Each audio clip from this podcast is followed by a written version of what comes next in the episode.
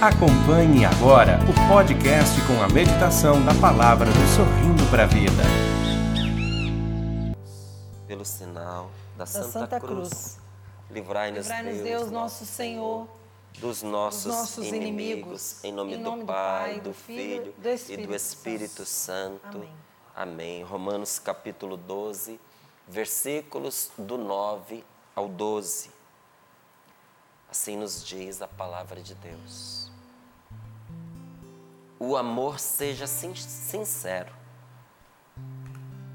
O vosso amor seja sincero. Detestai o mal, apegai-vos ao bem, e que o amor fraterno vos una uns aos outros com terna afeição, rivalizando-vos em atenções recíprocas. Sede zelosos e diligentes, fervorosos de espírito, servindo sempre ao Senhor, alegres na esperança, fortes na tribulação, perseverantes na oração. Servindo sempre ao Senhor, alegres na esperança, fortes na tribulação e perseverantes na oração. Palavra do Senhor. Graças a Deus. Graças a Deus. Esta palavra é para todos, para todas as pessoas, sobretudo para aquelas pessoas que se dizem cristãs. Então, se eu e você dizemos, nós cremos em Jesus Cristo, nós somos de Deus, nós somos de Cristo, esta palavra é especialmente para nós. E se ela é especialmente para os cristãos, ela é ainda mais para aquelas pessoas que são casadas. Para marido e mulher. Essa palavra começa dizendo assim: amor sem fingimento é o título aqui na Bíblia, tradução da CNBB. Como é triste quando você vê um casal viver de aparências. Você já deve ter tido a experiência, eu já tive. A pessoa mostra que é uma, a relação dela com o marido, com a esposa é uma para na frente dos outros, mas nos bastidores, dentro de casa, a situação é completamente diferente. E não é raro a gente ficar surpreso com um casal que separou. A gente toma um susto, mas parecia tão bem.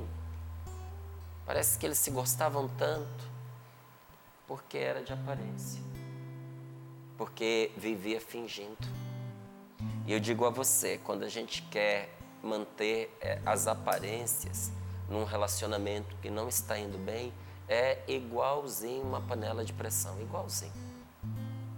Porque aquela aparência, ela fecha aquela situação de, de conflito.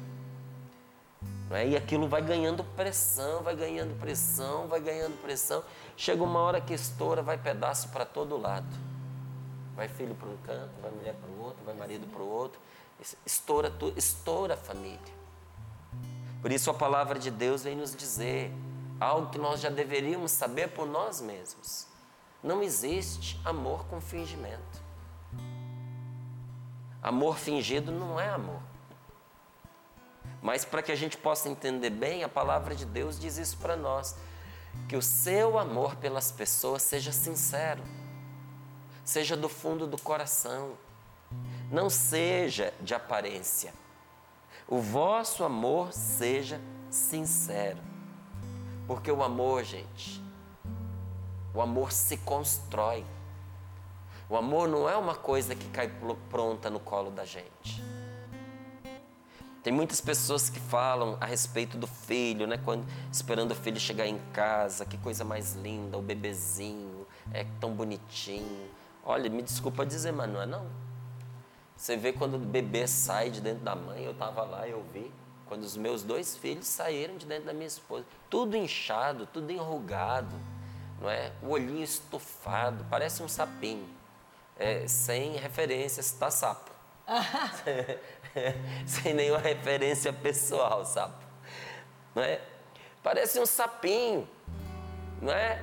E aquela pessoa que chega em casa é um estranhozinho no, no lar. É um estranho. É uma estranhazinha. Que olha, apesar de ser seu filho e filho do seu marido, apesar de ser seu filho e filha da sua esposa, é uma pessoa completamente diferente de vocês. E que pode ter um temperamento completamente diferente de vocês dois. E é, com necessidades próprias. E que essas necessidades às vezes são exigentes para o casal, principalmente se o casal não é estruturado psicologicamente, não é estruturado emocionalmente e não é estruturado materialmente. Vai sofrer muito. Vai sofrer porque não se preparou para ser pai, para ser mãe, minimamente.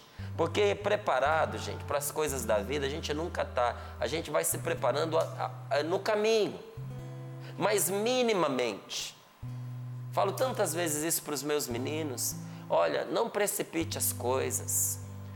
Viva uma vida casta. Não corra o risco de você engravidar uma pessoa que você não quer do seu lado. Porque depois ou você vai carregar o peso de um filho que você não assumiu, ou você vai carregar o peso de um casamento é, mal escolhido, ou até, vamos dizer, que a escolha foi acertada, mas precipitada. O filho é sempre uma benção, mas como é difícil quando ele chega fora da hora. Quando ele chega e você não tem onde colocar, quando você depende de favor das pessoas, não é para você para você dar o sustento e tudo mais. E aí chega um filho na casa da gente, se a gente não tem estrutura, é muito difícil. Se a pessoa não tem estrutura emocional. Se a pessoa não se educou para criar aquela criança. Porque quando a gente não sabe como criar, filho acorda de madrugada toda noite, não é? Ah, mas isso é normal? Não, não é normal não. Criança precisa ser ensinada a dormir a noite inteira. E tem jeito de ensinar. É que as pessoas acham que não. As pessoas não aprendem, não é? Dá trabalho ir atrás de conhecimento. Mas mais trabalho ainda é você sofrer com uma criança acordada a noite inteira porque você não sabe como colocá-la para dormir. Né? Vai desestruturando o casal quando a criança chora muito, quando o casal fica com a criança no braço o tempo inteiro. Que quem é que aguenta?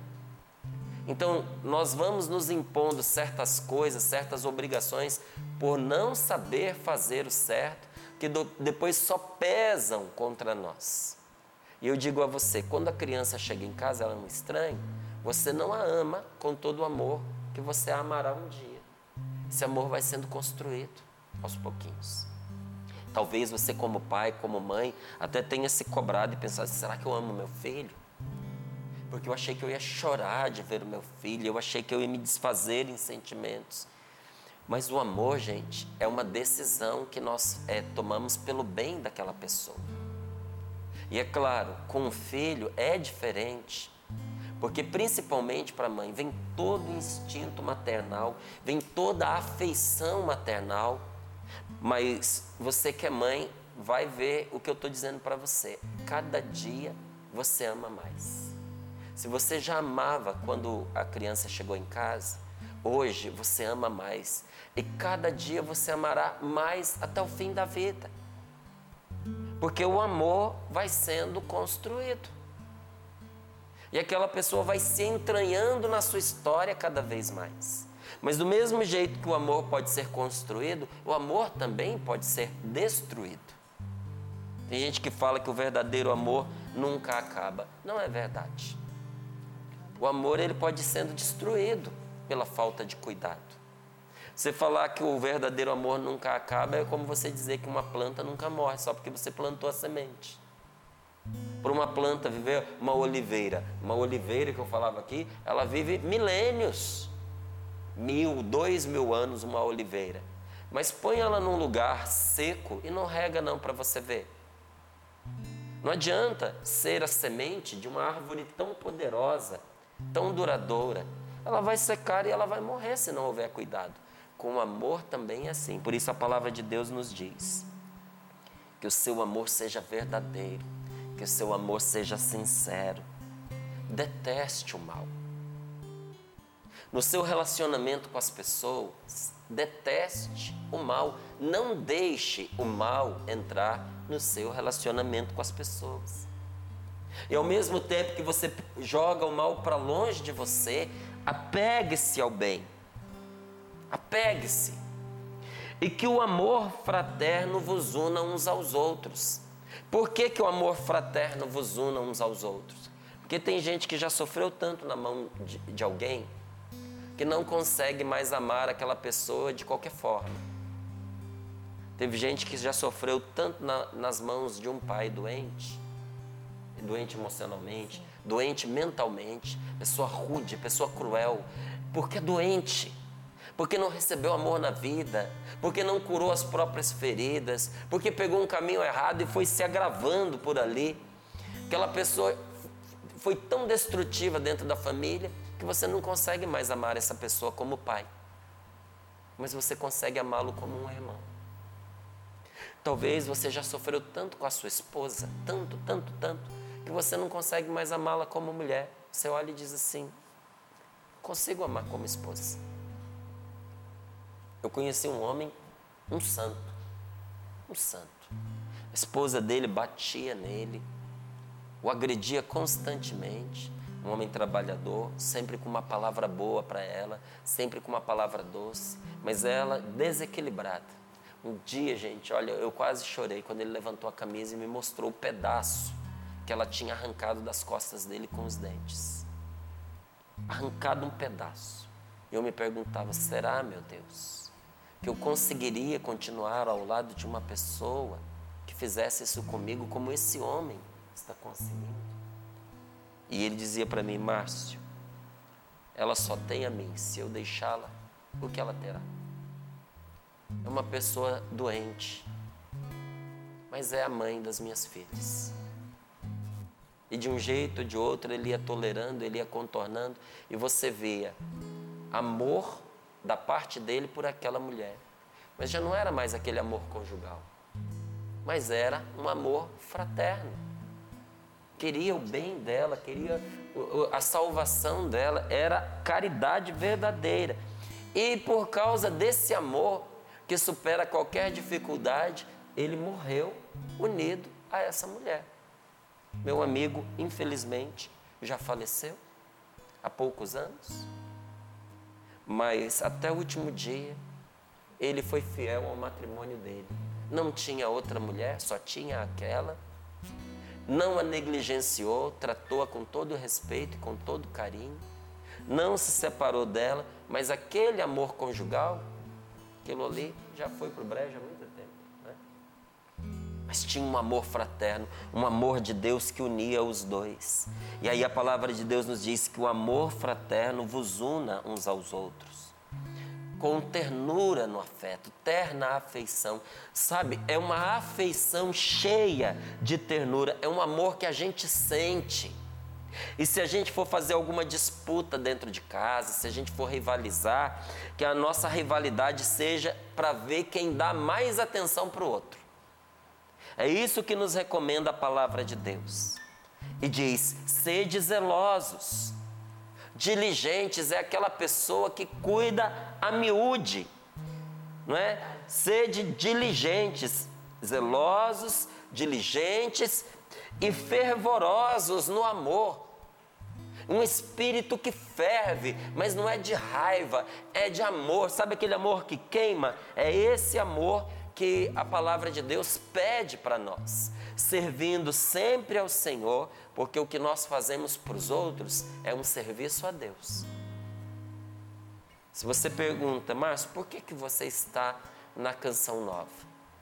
Eu, eu sou apaixonado pela canção nova. O que eu faço, eu faço de coração, me realiza, mas eu fico, estou aqui para servir aos outros por Deus.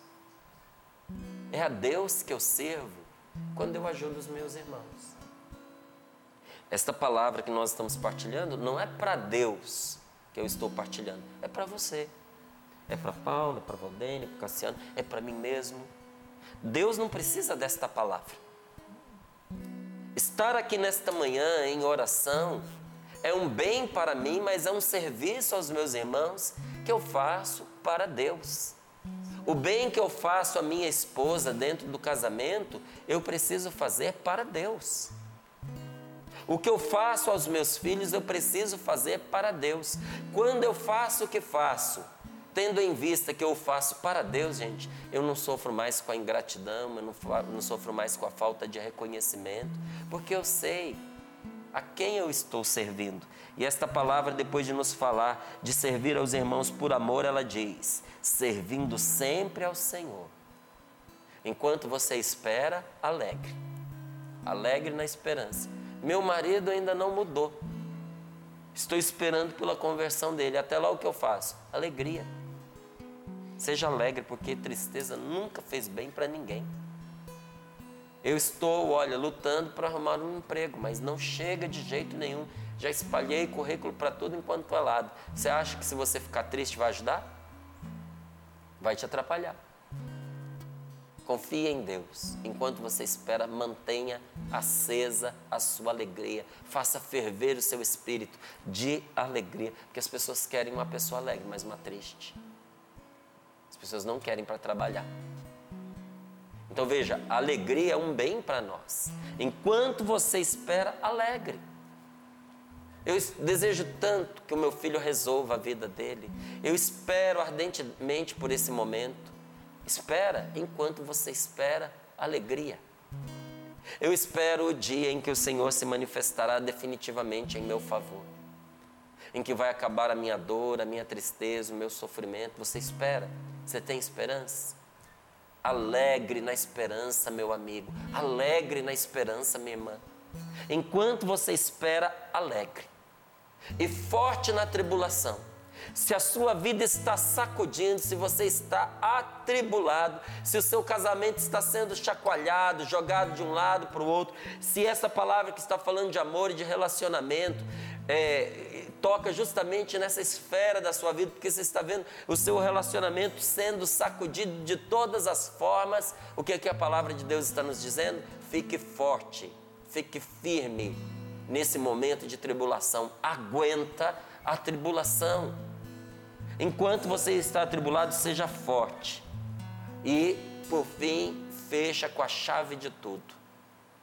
Porque sem esse detalhe você não vai dar conta perseverante na oração. Você precisa perseverar na oração.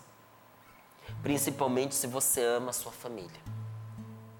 Principalmente se você quer construir relacionamento saudável com as pessoas. Relacionamento, se você quer que os seus pais tenham um relacionamento forte, saudável, alegre com você. Se você quer resgatar o seu casamento aprofundar o seu casamento e fazer do seu casamento um casamento alegre. Você precisa lembrar, e eu preciso lembrar, e todos nós não podemos esquecer de jeito nenhum que o amor se constrói e se constrói a partir de pequenas atitudes. Que atitudes são essas, Márcio? Não fique batendo boca por qualquer motivo, em qualquer lugar e de qualquer jeito. Se você precisa conversar e essa conversa corre o risco de se transformar numa discussão, escolha o lugar, escolha o momento. Não é? Isso que eu falo para você, eu tenho que fazer. Eu tenho filhos, eu tenho esposa, eu tenho amigos, eu tenho pais, eu tenho irmãs. E quando a gente vai conversar sobre um assunto delicado, a gente tem que escolher hora, a gente tem que escolher lugar. Não é assim, qualquer momento é momento. Porque senão você colhe um fruto péssimo, você colhe um fruto negativo. Exatamente, em vez de você consertar a situação, você só piora. Aquilo que estava trincado aí é que quebra de vez.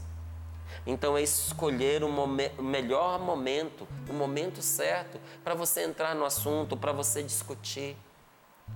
E tem gente que quando vai discutir, não tem segurança do que vai falar e quer se sentir apoiado pelo passado.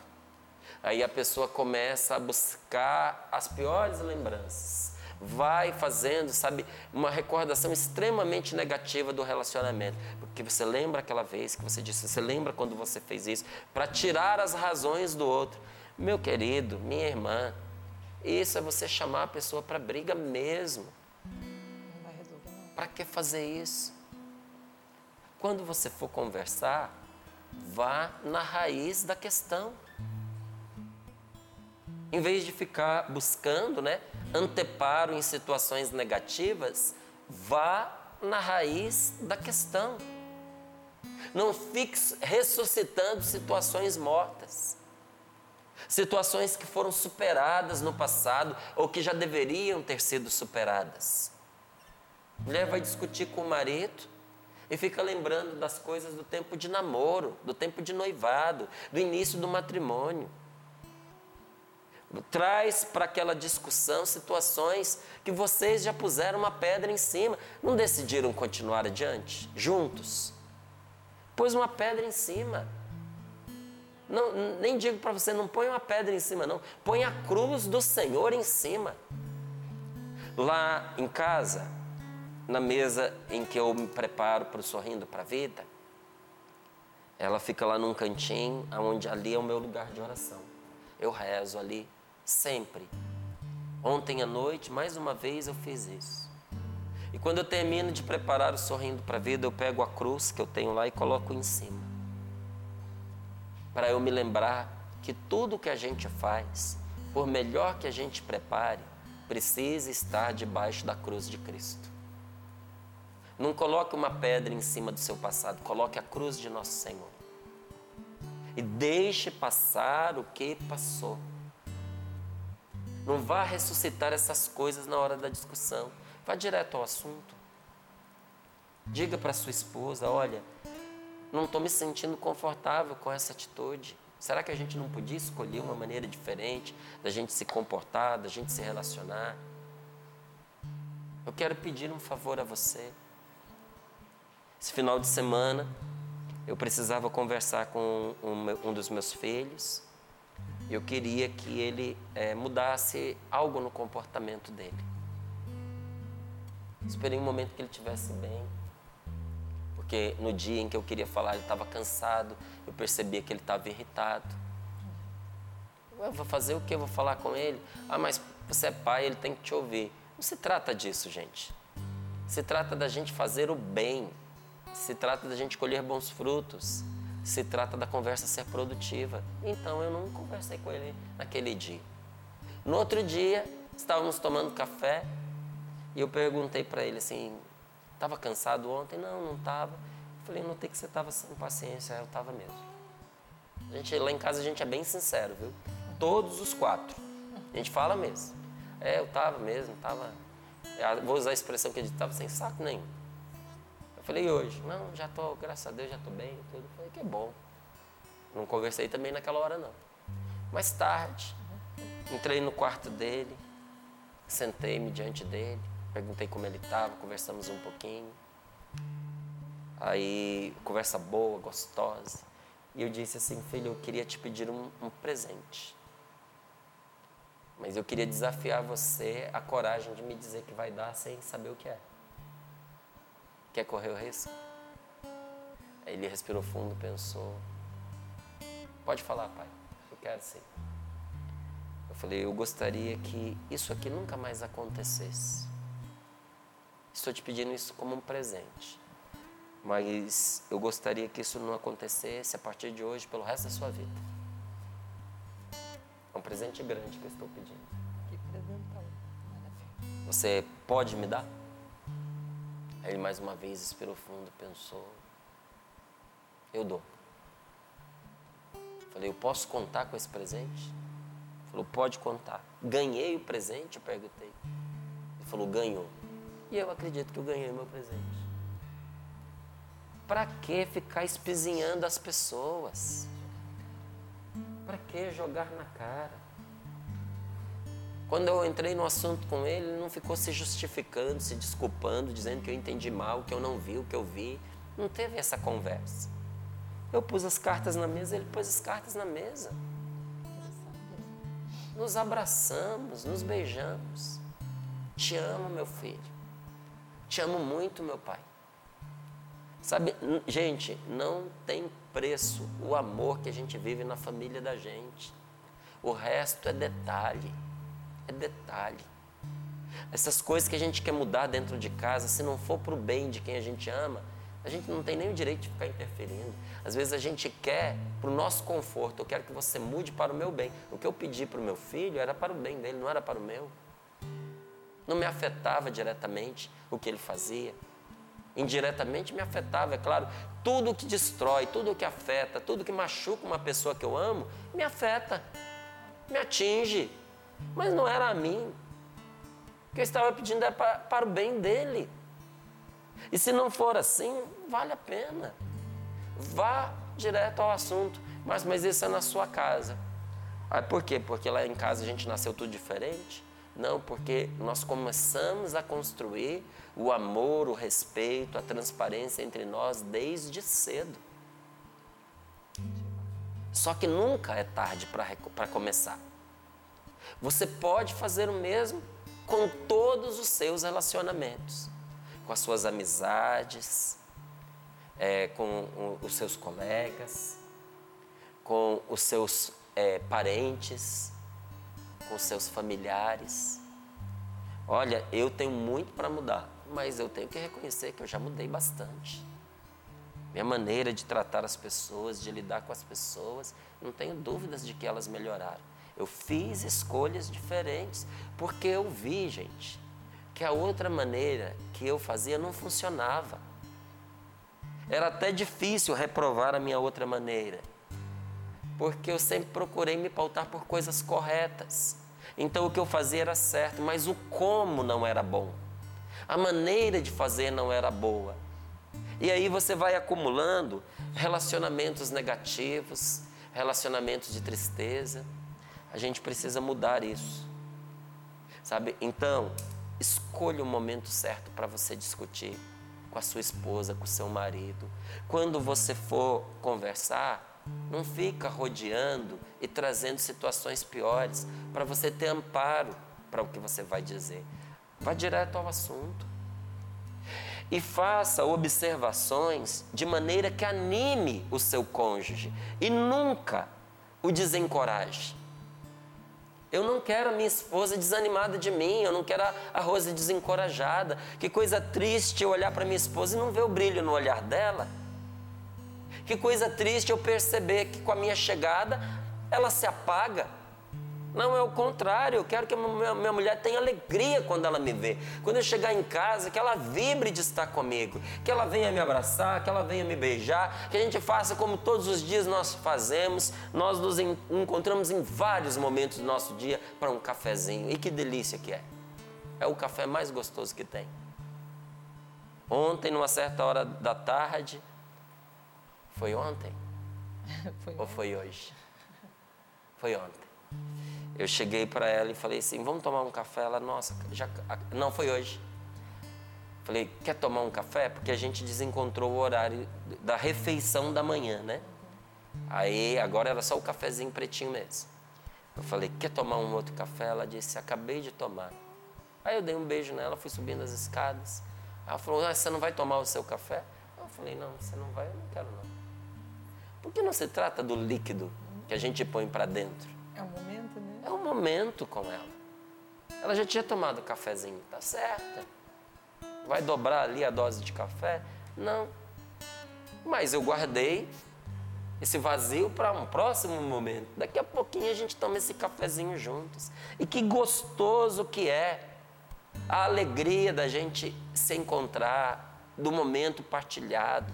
Mas isso acontece quando a gente se encoraja um ao outro. A minha esposa, ela tem para mim todos os dias palavras de ânimo, palavras de encorajamento, nunca palavras de abatimento. Eu tenho para minha esposa palavras boas que a coloquem para cima, que a façam, a façam avançar, que a tornem uma pessoa melhor. Essas são as minhas palavras para ela. Nunca xingamento, nunca palavras para destruí-la, nunca comparações nocivas, nunca. Ah, mas você vai me dizer que você nunca xingou é, é sua mulher, assim. nem eu a ela, nem ela a mim. Porque nós somos cristãos. Porque nós entramos no nosso casamento sem o desejo de nos prejudicarmos uns aos outros. Então vocês nunca brigaram. Brigamos, mas eu não preciso na briga ofender a pessoa.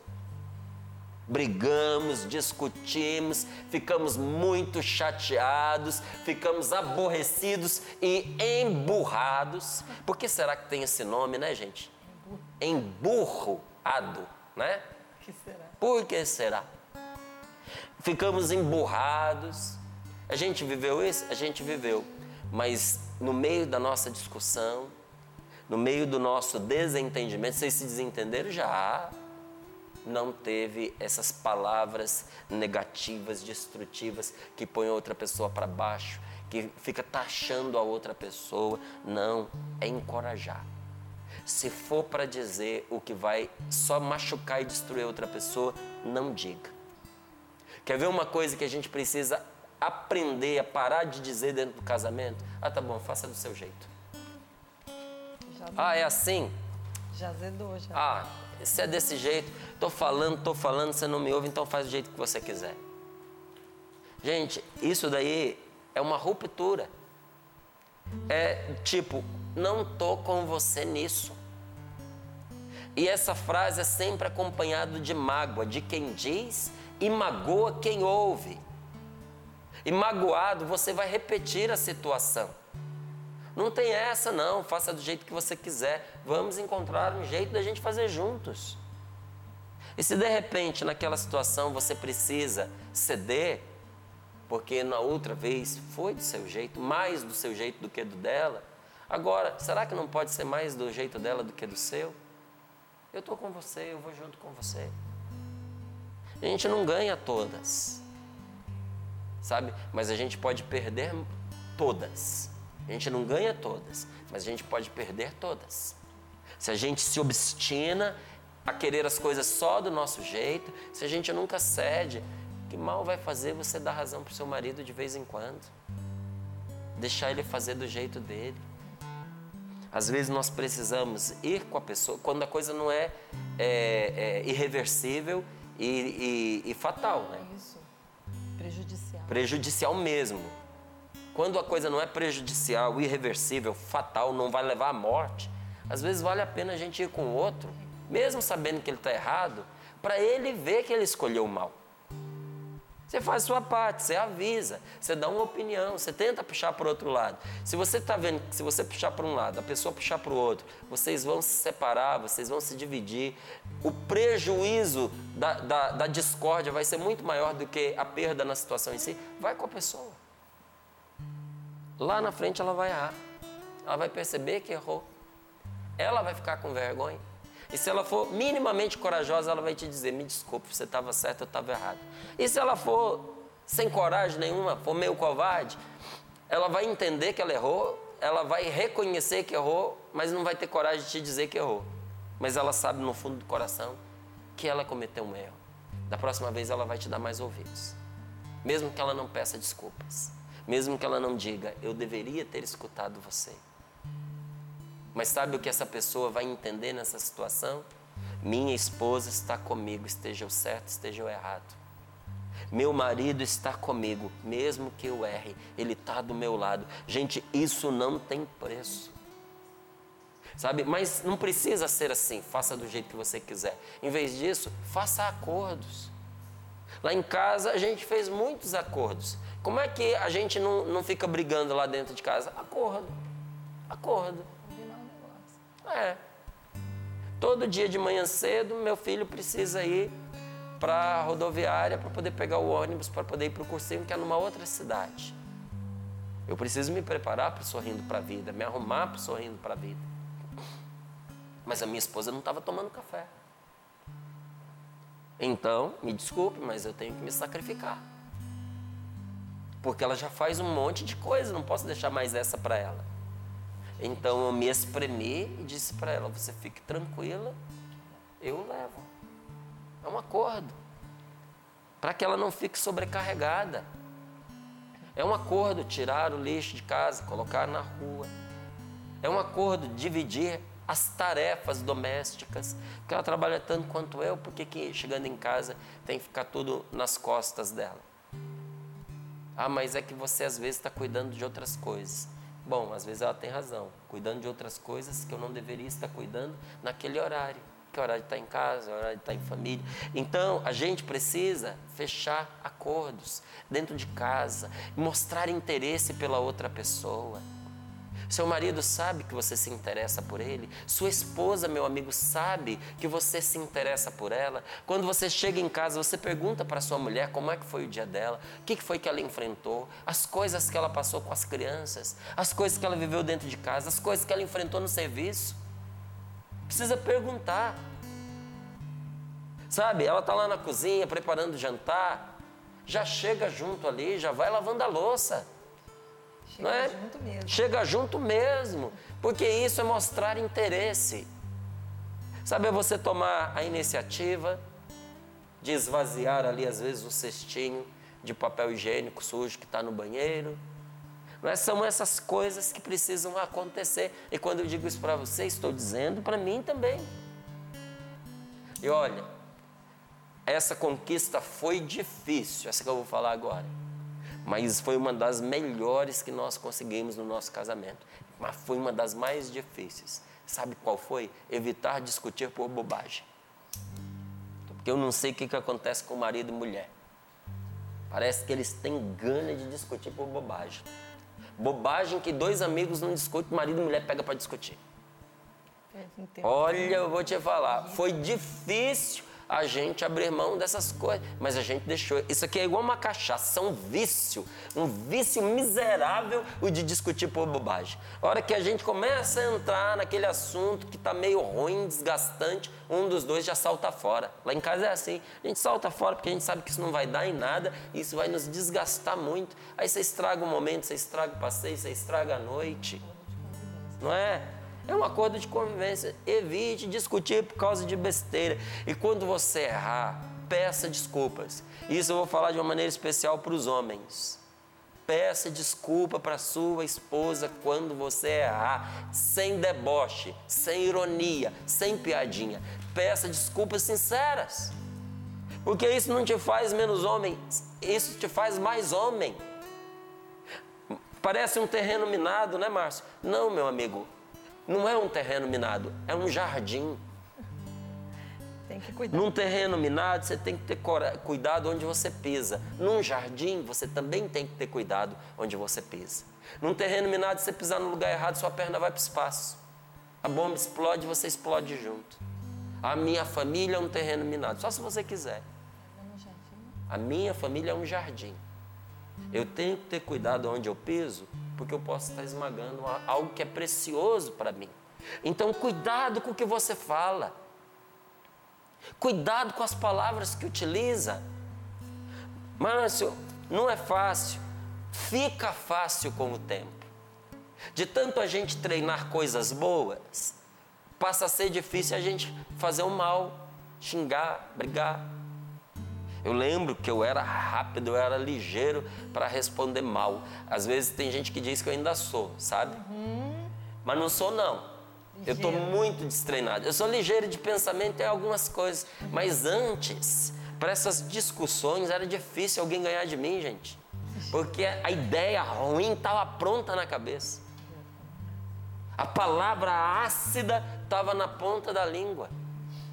Agora, às vezes, quando eu me vejo numa situação como essa, eu me sinto um bobo. Porque eu não sei o que dizer. Eu estou destreinado na discussão, graças a Deus, na discussão negativa, na palavra maligna, destreinei. Aí se quiser, fica bom de novo. Fica. No que não presta, a gente fica bom rapidinho. Mas Deus me livre, não quero não.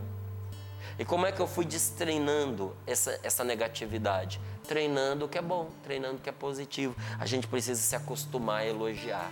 Se posso passar uma tarefa para todos nós nesse dia de hoje, vou dizer para você: anote aí pelo menos umas três pessoas para no dia de hoje você fazer um elogio.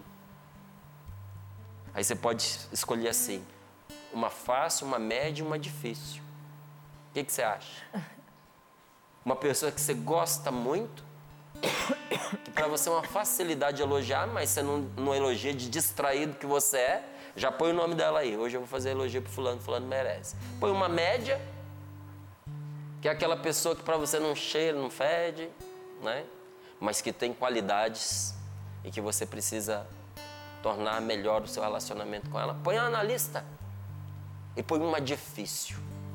Uma pessoa que, na sua opinião, não merece ser elogiada. Põe ela na lista. E não seja falso. Que o seu amor seja sincero. Não é possível que a pessoa não tenha uma qualidade. Descubra uma qualidade boa desta pessoa e faça um elogio sincero, que eu te garanto que vai mudar o relacionamento de vocês. Pode não ficar o céu aqui na terra, mas que vai mudar para melhor vai. Topa o desafio? Vai fazer a experiência? Não vou fazer como eu fiz com meu filho, te pedir de presente, não. Tá? Esse presente é para você mesmo, você é, que vai se dar. Fazer bem pra gente. Mas, mas se eu fosse você, eu topava. Esse desafio vai te fazer um bem nesse dia de hoje. Você vai se sentir tão alegre com ele. Você acompanhou mais um podcast cançãonova.com.